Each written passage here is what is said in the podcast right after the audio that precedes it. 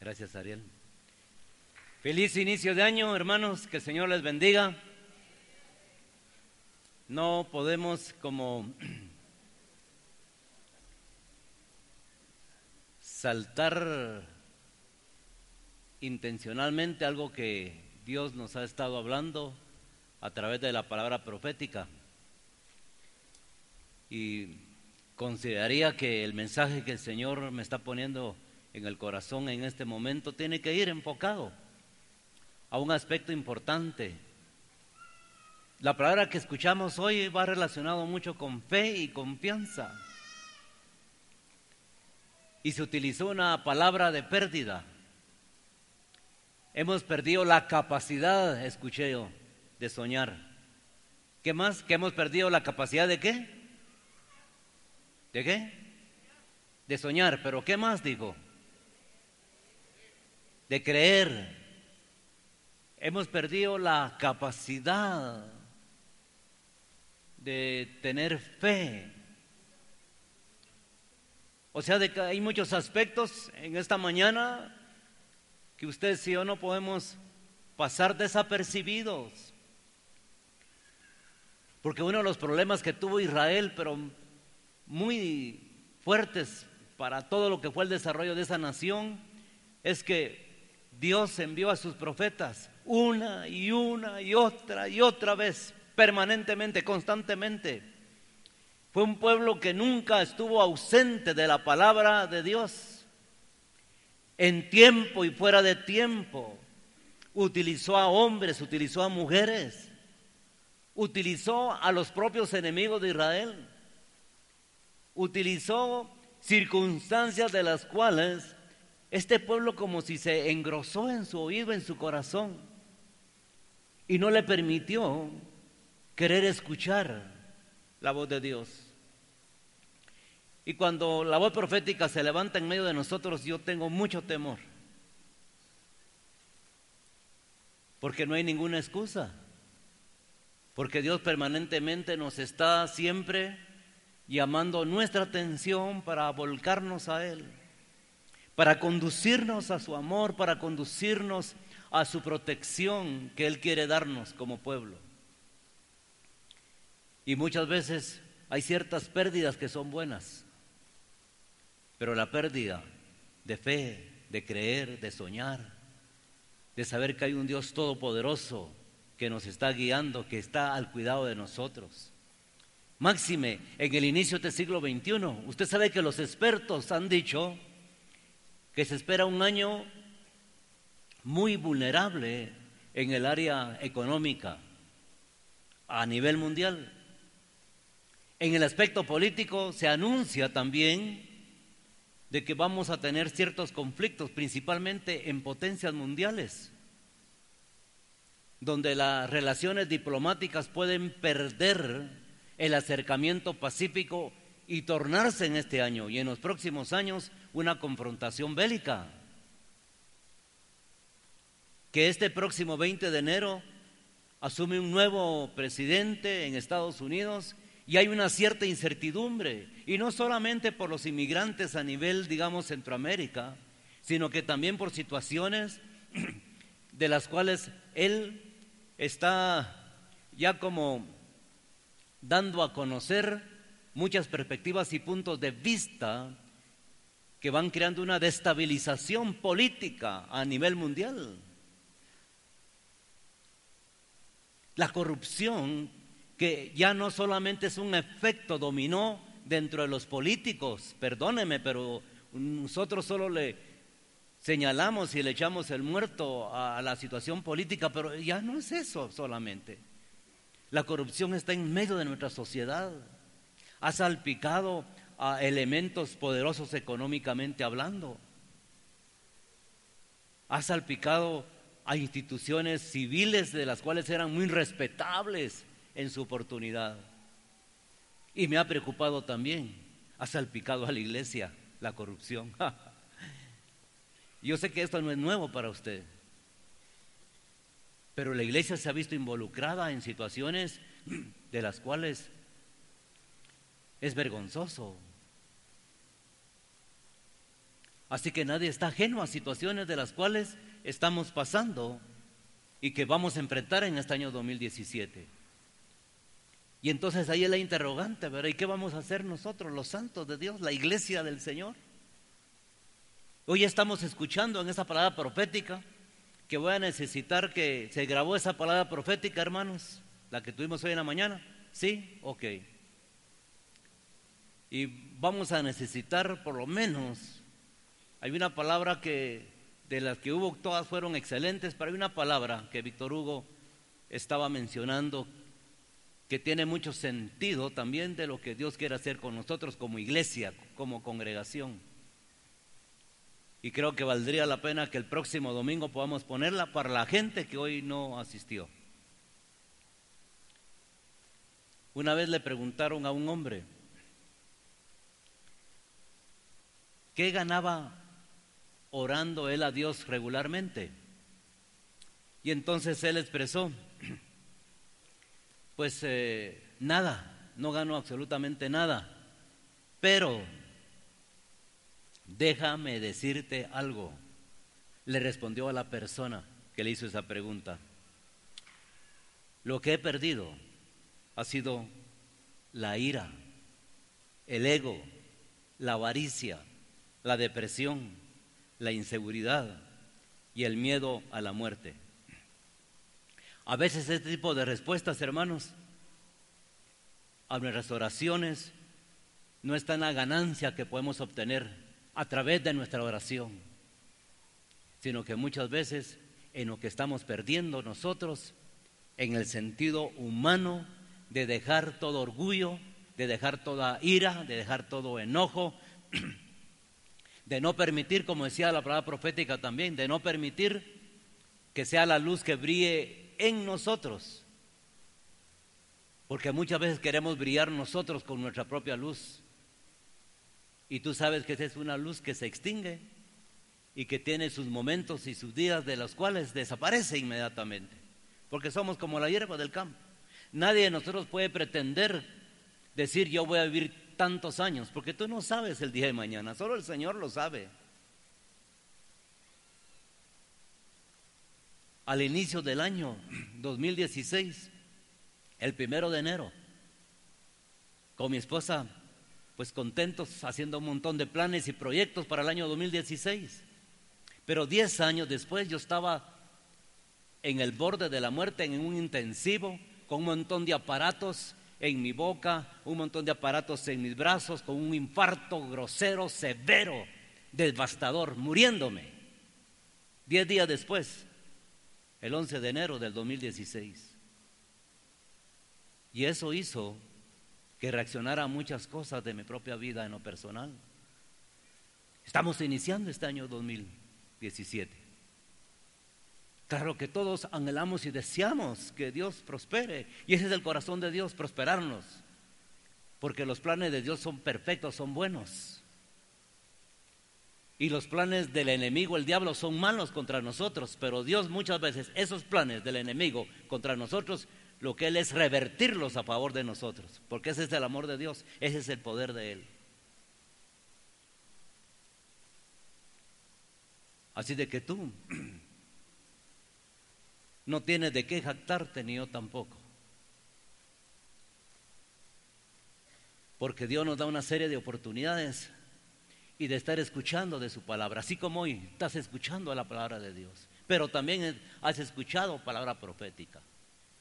Y si te das cuenta, el corazón de Dios es animarnos, acercarnos a Él. Que la única pérdida que pueda haber es nuestra conducta egocéntrica, que la única pérdida que podamos nosotros, hermanos, meterlo dentro del inventario de las pérdidas de este año es nuestra falta de juicio para no entender que Dios nos ama y que al que cree todo le es posible.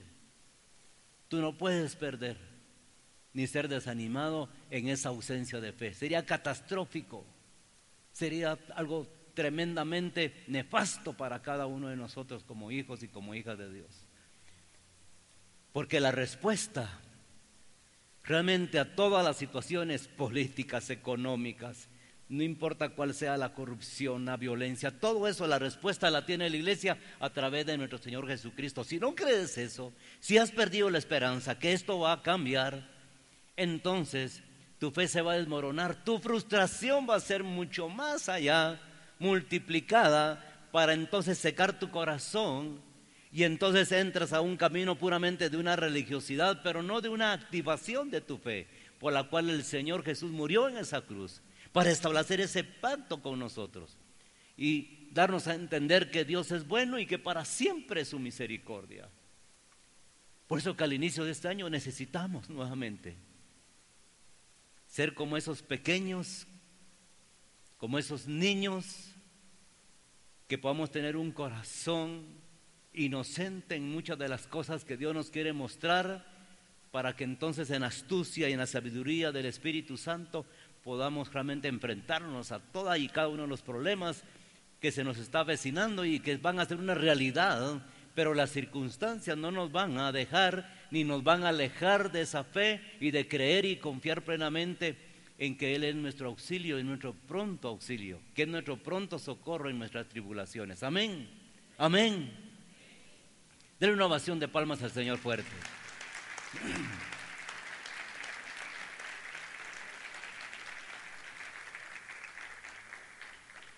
Isaías 41:10 dice, no temas. Entra el Señor con Isaías para decirle, no temas, pero esa era una palabra de confort y de consuelo para el, para el pueblo. No temas. Isaías 41:10, porque yo estoy contigo.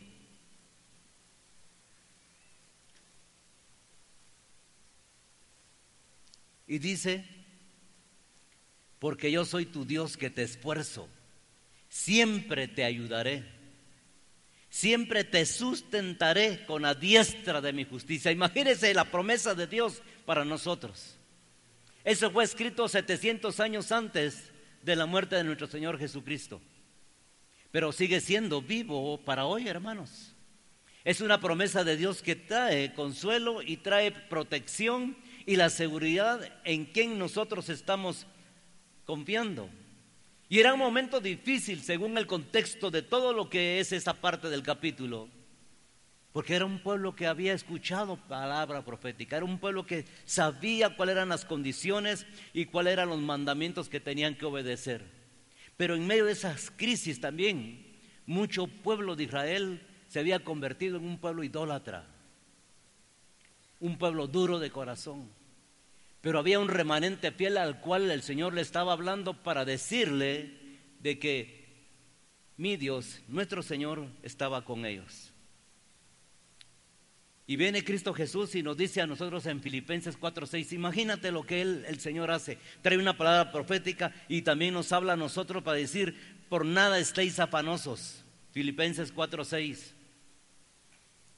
Sino sean conocidas vuestras peticiones delante de Dios en toda oración y ruego, con acción de gracias. Versículo 7, y la paz de Dios que sobrepasa todo entendimiento guardará vuestros corazones y vuestros pensamientos en Cristo Jesús. O sea que cada día con su propio afán. Hay cosas de las cuales tú y yo no vamos a poder resolver, sino tenemos que dejarla en las manos de Dios.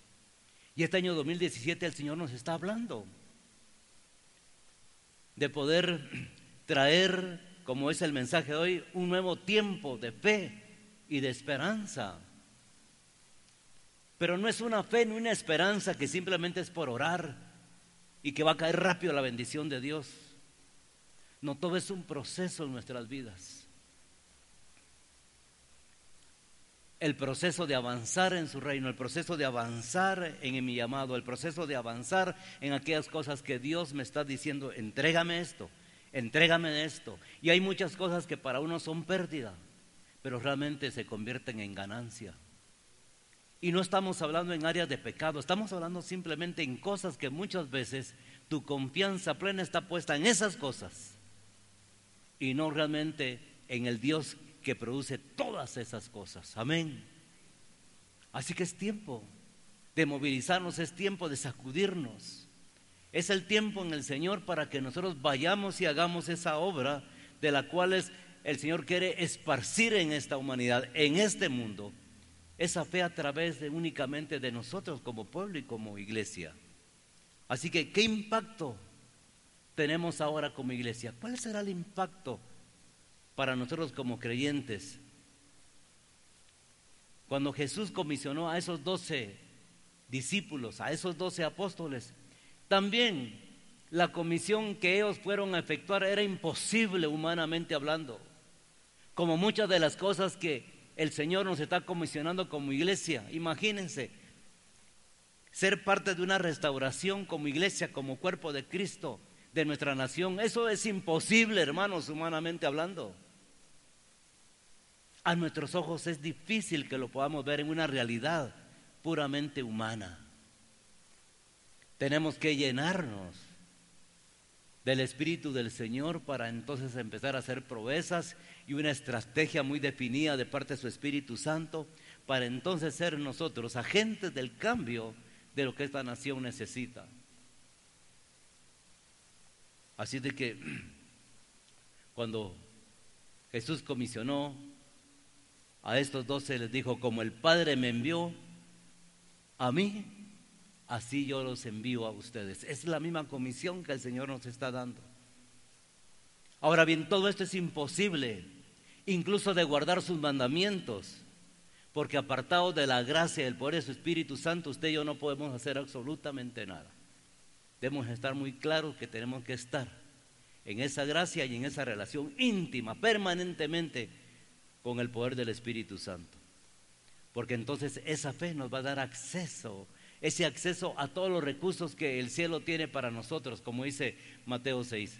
Hágase tu voluntad, como en la tierra, también en el cielo, porque la voluntad de Dios en el cielo es de que toda impunidad sea quitada y esa misma voluntad trae y bendice la tierra, porque hay gente de Dios que anhelamos y, y deseamos que esa voluntad del Señor, que es buena, que es perfecta, que es agradable, esté sobre la faz de la tierra, pero lo va a hacer a través de nosotros. Marcos capítulo 11 y versículo 24. Por favor, acompáñeme en esa escritura. Dice, por tanto, os digo, que todo lo que pidieres orando, ponga atención a esta escritura, creed que lo recibiréis y os vendrá. Muchas veces nuestra oración trasciende más de lo que usted y yo nos imaginamos.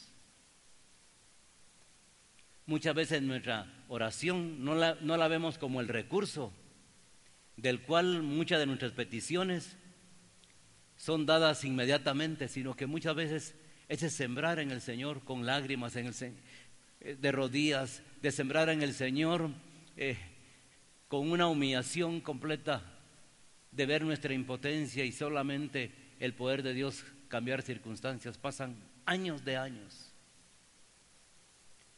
pero hay algo que no debe de faltar y es el deseo.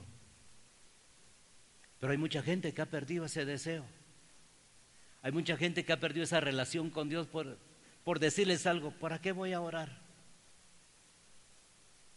Si ya Dios sabe mi necesidad, no tengo necesidad de orar, si Él sabe mi necesidad y Él va a responder en el tiempo que Él tenga que responder.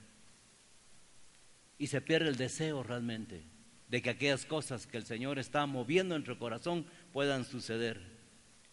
Así que la fe siempre se activa por los deseos, compartía la vez pasada. La fe se activa por el deseo que yo tengo de que estas cosas cambien. Y no importa cuál sea la situación que estás viviendo, el Señor pone en nuestro corazón ese querer como el acero. Entonces la fe se activa, ¿verdad, hermanos? Por el deseo que tenemos que esas cosas puedan eh, producirse, que puedan estar enfrente de nosotros tarde o mañana o un día posterior, no sé, pero ese deseo nunca debe de estar fuera del alcance de nuestro corazón y de esa oración permanente. Así que desear significa anhelar. Desear significa incluso rogarle al Señor. Ayer en la actividad que tuvimos en la noche, pues nuestro corazón se llenó de gozo con Emilce por un invitado que tuvimos aquí. Y esa persona tenía mucho tiempo de no tener, digamos, una relación a este nivel con iglesia, a, un nivel de no tener eh, un acercamiento en su oración personal. Y ayer como se fue moviendo el espíritu de una forma tan maravillosa, tan deliciosa en la noche, yo pude ver a esta persona tocada. Pero hace algunos años atrás era una persona indiferente a todo lo que realmente es relación personal con el Señor. Mucho menos estar en un tiempo de alabanza. Tuvo que venir la pérdida de muchas cosas que para él eran el valor mayor y más, absoluto en su vida. Tuvo que, como empresario, tuvo que tocar fondo. Como político, tocó fondo también. y se vio en las circunstancias de las cuales tuvo una pérdida a todo nivel. Y me lo expresaba hace pocos días. Sus amigos se ausentaron. Muchas de aquellas personas que benefició con diferentes favores desaparecieron del mapa.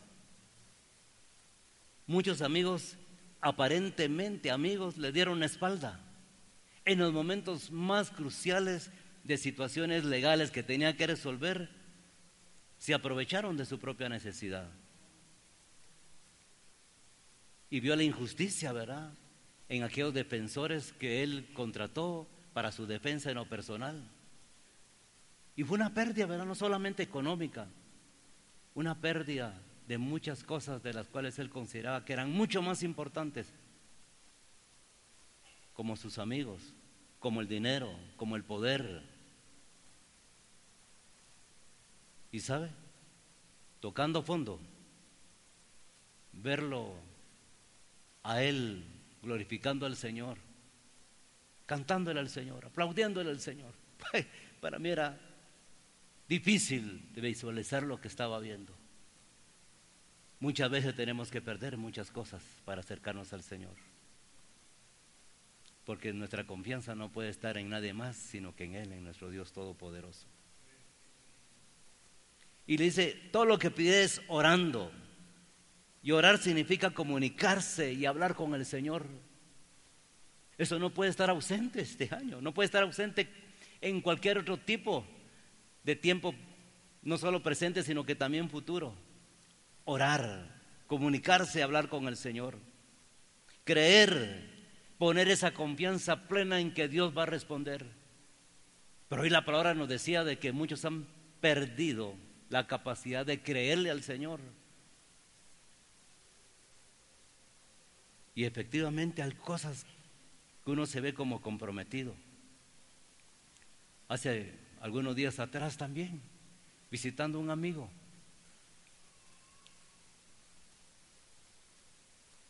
y a otros amigos que se encontraban privados de libertad, pude tener la oportunidad de compartir con alguien de unos amigos de años anteriores. Un hombre de Dios, cristiano también, como nosotros. Y que su situación, ¿verdad? Según a su parecer es injusto lo que está pasando, pero su fe ha sido tambaleada, ha sido zarandeada, sacudida y después de haber visto en él muchas cosas extraordinarias, en fe, haciéndolas por el Señor, ver su fe desanimada. Y, saber que no hay ningún buen propósito por el cual está ahí tampoco.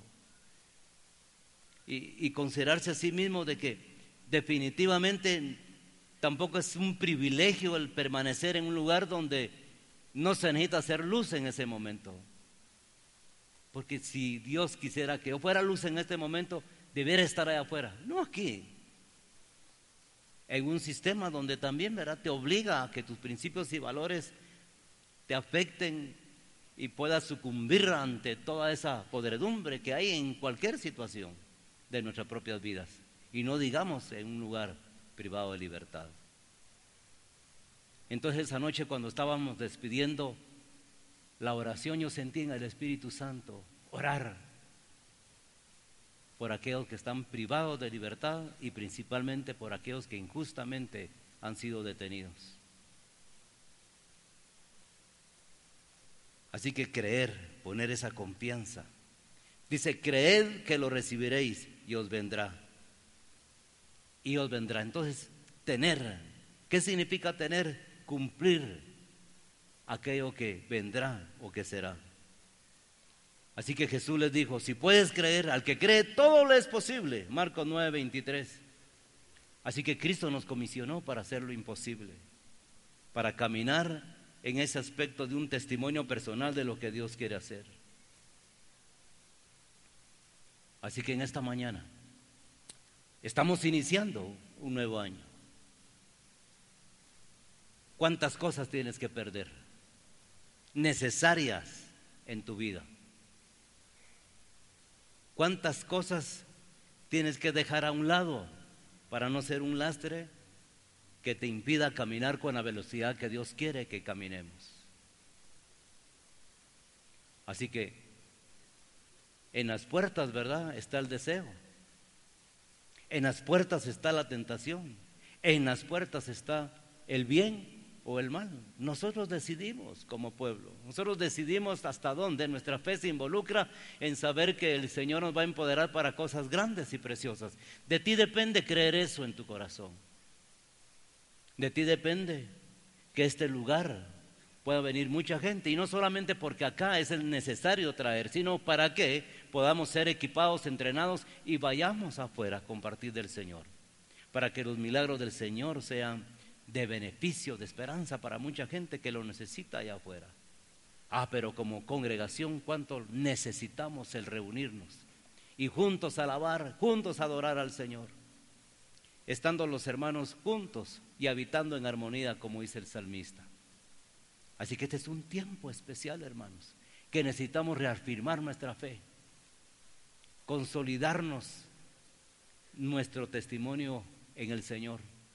Es el tiempo de quitar todo sueño, ¿verdad? Que nos ha estado simplemente dejándonos atrapados en nuestras propias metas personales sin pensar en aquellas metas y propósitos que Dios tiene para nosotros, que no son sobre mi satisfacción o mi prosperidad, sino lo que Dios quiere que tú implementes en su reino. Así que estamos en una disyuntiva de lo bueno y lo malo. Y tú sabes que, que pecado no es simplemente hacer cosas de las cuales uno avergüenza al Señor. Pecado es literalmente que el que sabe hacer lo bueno y no lo hace, ya ahí es tomado por pecado. Así que yo quiero hoy en esta mañana, al inicio de este año, confrontar nuestro corazón para que podamos ser creyentes que verdaderamente tomemos nuestra posición de autoridad. Daniel capítulo 1 y versículos 11 al 16 y voy terminando casi con esto. Dice que el jefe de oficiales le ordenó a un guardia atender a Daniel, Ananías, Misael y Azarías. Por su parte, Daniel habló con ese guardia y le dijo, por favor, haz con tus siervos una prueba de diez días. Diga conmigo, diez días. Danos de comer solo verduras y de beber solo agua. Pasado ese tiempo, compara nuestro semblante con el de los jóvenes que se, alimentan, con la comida real y procede de acuerdo con lo que veas en nosotros. Y el guardia dice que aceptó la propuesta y lo sometió a una prueba de 10 días. Al cumplirse el plazo, estos jóvenes se veían más sanos y mejor alimentados que cualquiera de los que participaban de la comida real. Así que el guardia le retiró la comida y el vino del rey y en su lugar siguió alimentándolos con verduras. ¿Por cuántos días fue probado Daniel y sus amigos? Por diez días. Y luego de eso dice que obtuvieron el favor del rey. Pero ¿sabe algo? ellos estaban diez veces mejor que aquellos que simplemente no estaban guardando esa sabia, para mí, forma de evitar una alimentación que era saludable. Diez veces mejor estaban ellos. Y eso va a suceder con nosotros, los fieles, con aquellos hombres y mujeres que se van a firmar en tiempos de prueba. Porque los tiempos de prueba son necesarios y la crisis es importante para firmarnos en esa confianza plena en el Señor. A Nehemías le sucedió igual. Le hablaron diez veces para que no fuera a construir el muro. Sus enemigos y la misma gente del mismo pueblo de Israel lo, lo desestimuló prácticamente para que no lo hiciera. Por diez veces. Y él vio todos los asaltos del maligno en la construcción de, de esa nueva ciudad. Pero terminó la tarea que Dios le había encomendado, igual como Daniel y sus amigos. Y Dios nos habla una y otra vez de que hemos de terminar la obra que Dios nos ha dado. No dejar nada inconcluso, porque la pasión realmente es el significado de todo lo que tú empiezas lo vas a terminar. Y la pasión se convierte entonces en ese combustible poderoso que nos permite caminar y terminar la jornada y el proyecto que Dios nos ha enviado. Así de que hoy Dios te ha traído. Y sabes, no es porque tú hayas anhelado venir, porque el deseo siempre lo sigue poniendo el Señor. Él pone el querer como el hacer. Aún cualquier cosa que tú efectúes para alguien, es Dios que no ha puesto primeramente. Porque nuestra naturaleza es mala, es pecaminosa, es egocéntrica, es carnal. Es solamente el Espíritu de Dios quien permite que entonces la obra de Él la podamos hacer. Él es quien da siempre el primer paso y toma la iniciativa. Y mientras que vienen los elementos de la cena del Señor, voy terminando con esto.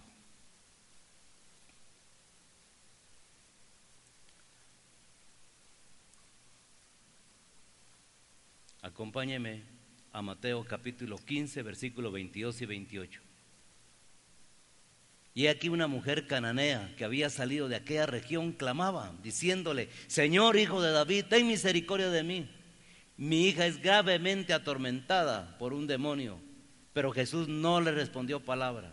Entonces acercándose sus discípulos le rogaron diciéndolo, diciéndole, despídela, pues da voces tras nosotros.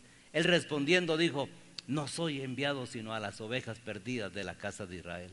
Entonces ella vino y se postró ante él diciendo, Señor, socórreme. Respondiendo él dijo, no está bien tomar el pan de los hijos y echarlo a los perrillos. Y ella dijo, sí señor, pero aún los perrillos comen de las migajas que caen de la mesa de sus amos.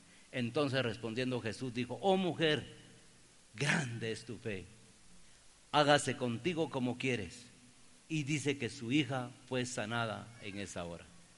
Y está hablando de fe, está hablando de esperanza, está hablando de compromiso, de lo que Dios ve eso, el compromiso de creerle a Él, esa fe que es inagotable, esa confianza plena que Él tiene la respuesta a nuestros problemas, que Él tiene la respuesta a nuestra situación. Pero la mujer tuvo que dar ciertos pasos para que realmente eh, Jesús admirara con una gran exclamación, oh mujer, grande es tu fe. Y el proceso para nosotros no ha terminado, mis hermanos. El proceso continúa. Entonces tenemos que clamar muchas veces por misericordia, como esa mujer tuvo que hacerlo ante Jesús. Muchas veces nosotros tenemos que clamar por misericordia. Señor, socórreme, porque me muero.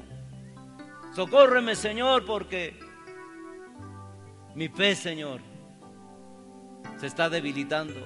Tenemos que entrar en esa conciencia plena. Y muchas veces el enemigo va a decirnos, tú no eres hijo de Dios, no eres hija de Dios. Mira lo que has hecho, es indignante. Y el mismo enemigo nos puede acusar, como los discípulos, verá, tratando de hacer una buena obra a favor de Jesús, le estaban diciendo a esa mujer, despídela a Jesús. Es impropio lo que está haciendo, como grita, distrae. Y muchas veces habrá alguien que siempre tratará la manera de sacarnos del equipo de lo que estamos haciendo con el Señor y su Espíritu Santo. Así que es una gracia de Dios de que tú estés en esta mañana, que haya sido tomado en cuenta como pueblo de Dios. Porque el Señor vino a los suyos y los suyos no le recibieron. Mas a los que le recibimos, Él nos ha dado potestad de ser hechos hijos de Dios. No había herencia para ti. No había ninguna posibilidad que fueras pueblo de Dios. Tú y yo estábamos muertos en nuestros delitos y pecados. Solo había una herencia hacia el pueblo de Israel, hacia ellos, pero ellos lo rechazaron a Jesús. Y entonces fue hacia lo que se le llama gentiles, que somos nosotros. Si te das cuenta, entonces esto es una historia que no termina, sino que empieza contigo y conmigo. En ese beneplácito y en ese pacto que Dios ha hecho. Porque no era correcto darle el pan a los perrillos. Y en cierta manera no era correcto que a nosotros nos dieran el privilegio de sentarnos con el rey y venir a su mesa y comer de su mesa. Y es lo que hoy nosotros tenemos, hermanos. Qué bendición. Ser llamados herederos y un pueblo del cual tenemos un nombre que como iglesia Dios nos ha heredado y nos ha puesto en autoridad para juzgar y para ser revelados nosotros en los misterios de Dios. Y es grande entonces esa fe que necesitamos para que el Señor diga, hágase como tú quieras. Pero es un proceso de cada uno de nosotros. Por favor, los hermanos, los jóvenes que vamos a ministrar hoy, la cena del Señor, pasen por favor los elementos en este momento. Gracias Señor. Entonces lo difícil no sigue siendo el milagro. Lo difícil en nosotros es creer que el Señor puede hacer la obra maravillosa y poderosa. El venir esta mañana aquí se constituye lo más fácil posiblemente. Porque Jesús te dio ya esa fe de, operar en el Señor lo difícil que pudiera haber hecho en nuestro corazón el no tener ese acceso al Señor. Entonces lo más fácil estamos acá. Lo más difícil fue el paso que dimos de haber nacido de nuevo, de recibir a Jesús. Lo más difícil. Ahora el complemento de lo que viene para nuestra vida es mucho más fácil. Porque ya no somos nosotros en nuestra propia fuerza, sino que es Jesús a través de nosotros. Es Jesús quien está a favor de nosotros y no en contra de nosotros. No estamos inamistados con Dios, sino que hoy estamos amigos de Él. Ponte de pie, por favor.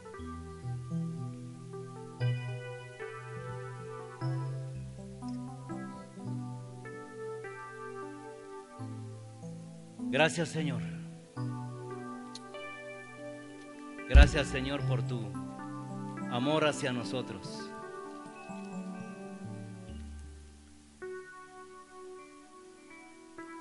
Mientras eh, pasamos a traer nuestros elementos, antes de hacer eso, meditemos y reflexionemos en cuanto a nuestro caminar en el Señor. de lo que Dios quiere hacer en nuestras vidas.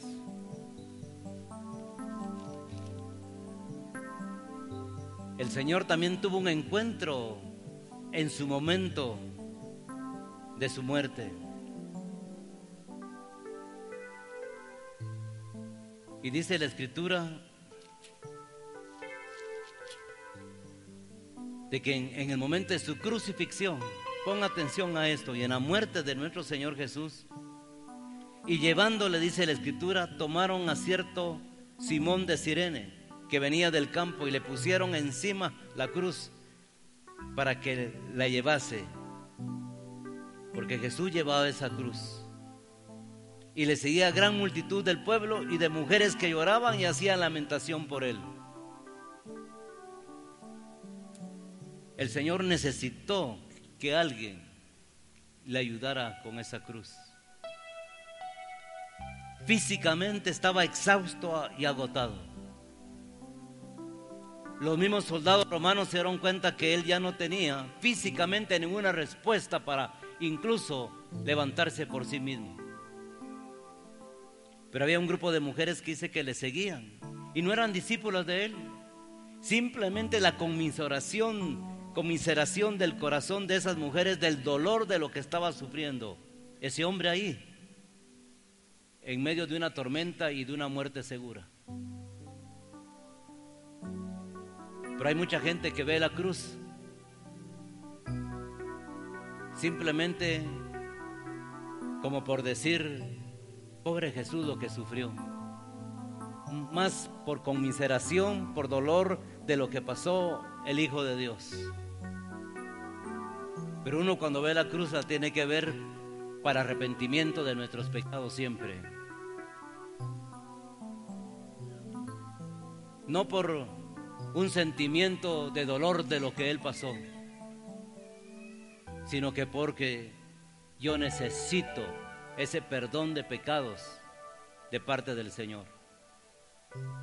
Y hoy en la administración de la cena del Señor, no olvide usted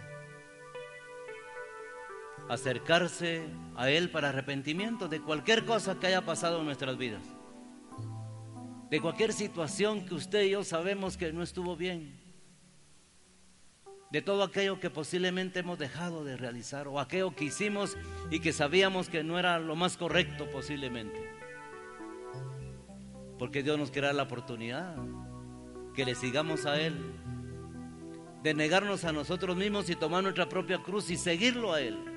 Recuérdese que usted ha puesto las manos sobre el arado y ya no puede volver a ver atrás porque dejaría ser digno del reino si usted ve hacia atrás, anhelando y deseando lo que no debe anhelar y desear. Usted inició una jornada y este año 2017 Dios va a continuar trayendo su palabra revelada, su poder a nuestras vidas.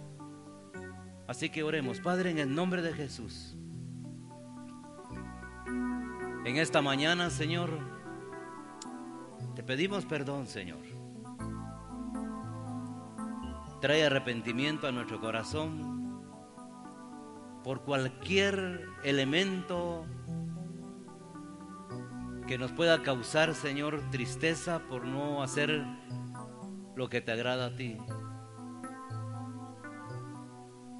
Te pedimos, Señor, perdón porque en ese arrepentimiento genuino, Señor, podemos ver tu muerte, pero también, Señor, tu resurrección en medio de todo esto y saber que en ti, Señor, somos más que vencedores. Que haya agrado tuyo y satisfacción en tu corazón cuando nos ves como hijos y como hijas. Caminar correctamente, Señor, en tus principios de esa palabra que nos has dejado como herencia y como un legado, para que tu palabra sea lámpara a nuestros pies, Señor. Gracias por el sacrificio que tú has hecho, Señor a favor de nosotros. Aquí estamos como pueblo tuyo. Trae tu bendición, trae tu amor, trae tu perdón. En el nombre de Jesús. Amén.